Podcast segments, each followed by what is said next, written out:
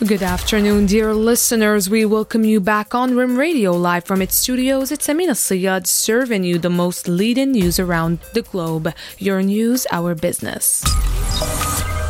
For the headlines, Jose Manuel Albares highlighted the tangible and concrete results that the new stage of the relationship with Morocco brings in all areas. UN Ambassador Hilal invited by Security Council to brief it on situation in Central African Republic. In a warning bulletin, snow falls and strong rains on Thursday and Friday in a number of regions of the kingdom. And now we jump into details. The Spanish Minister of Foreign Affairs, European Union and Cooperation, Jose Manuel Albares, highlighted the tangible and concrete results that the new stage of the relationship with Morocco brings in all areas. The new relationship with Morocco is based on solid pillars, stressed Albares before the Foreign Affairs Committee of the Spanish Congress of Deputies, ensuring that the results are already visible on the ground. In this regard, the head of Spanish diplomacy emphasized the decrease in irregular immigration, with 69% fewer arrivals in January compared to the same month in 2022 on the Andalusian coast, and 82% in the case of the Canary Islands. We cooperate in the fight against the mafias that traffic in human beings, he insisted, noting that migration must be safe, legal, regular, and orderly.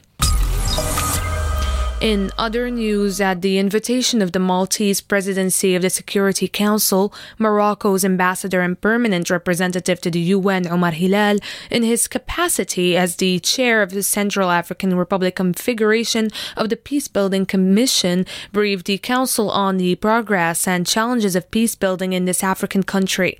This meeting was marked by the presentation of the report of the UN Secretary General on the situation in the Central African Republic by the special representative of the SG and head of MINUSCA, Valentina Rugwabiza, as well as by the participation of Minister of Foreign Affairs, Francophonie, and Central Africans abroad, Sylvie Baipo-Temon. The latter praised Hilal's continued commitment to CAR as part of the PBC, the Central African Republic configuration, and expressed the gratitude of its government and people for the work he is doing to mobilize the international community to stand by the Central African Republic.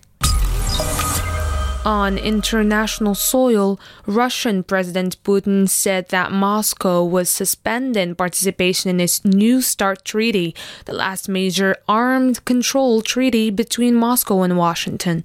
It limits the number of nuclear warheads the world's two biggest nuclear powers can deploy and is due to expire in 2026. More details with Miriam Ben Isa.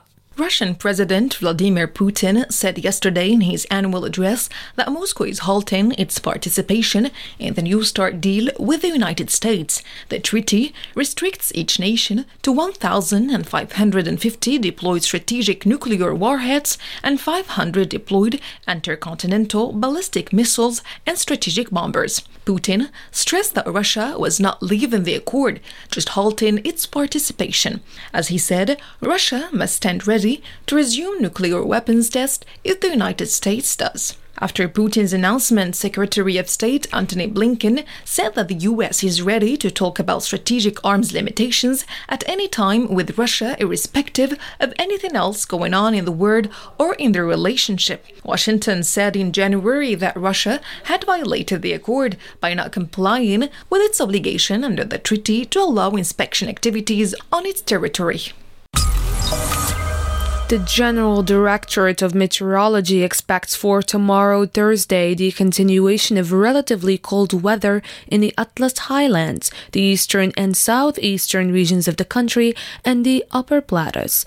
It is also expected that low clouds and misty masses will form over the now northern and central plains, the Sayas D Diamonds, and the southern coasts, in addition to the passage of dense clouds accompanied by rain and the possibility of sporadic thunder in the center of the country, the Atlas, the neighboring regions, the eastern region, and at northwest of the southern regions. In sports news, uh, Real Madrid club defeated Liverpool England by five goals for two in a match that brought them together in the first leg of the European Champions League final to put the Royal Club ahead in the quarterfinals. The second leg will be held at the Santiago Bernabeu on March 15th. With this, we end our newscast. Stay tuned for more news coverage from Rim Radio Studios. See you again next time.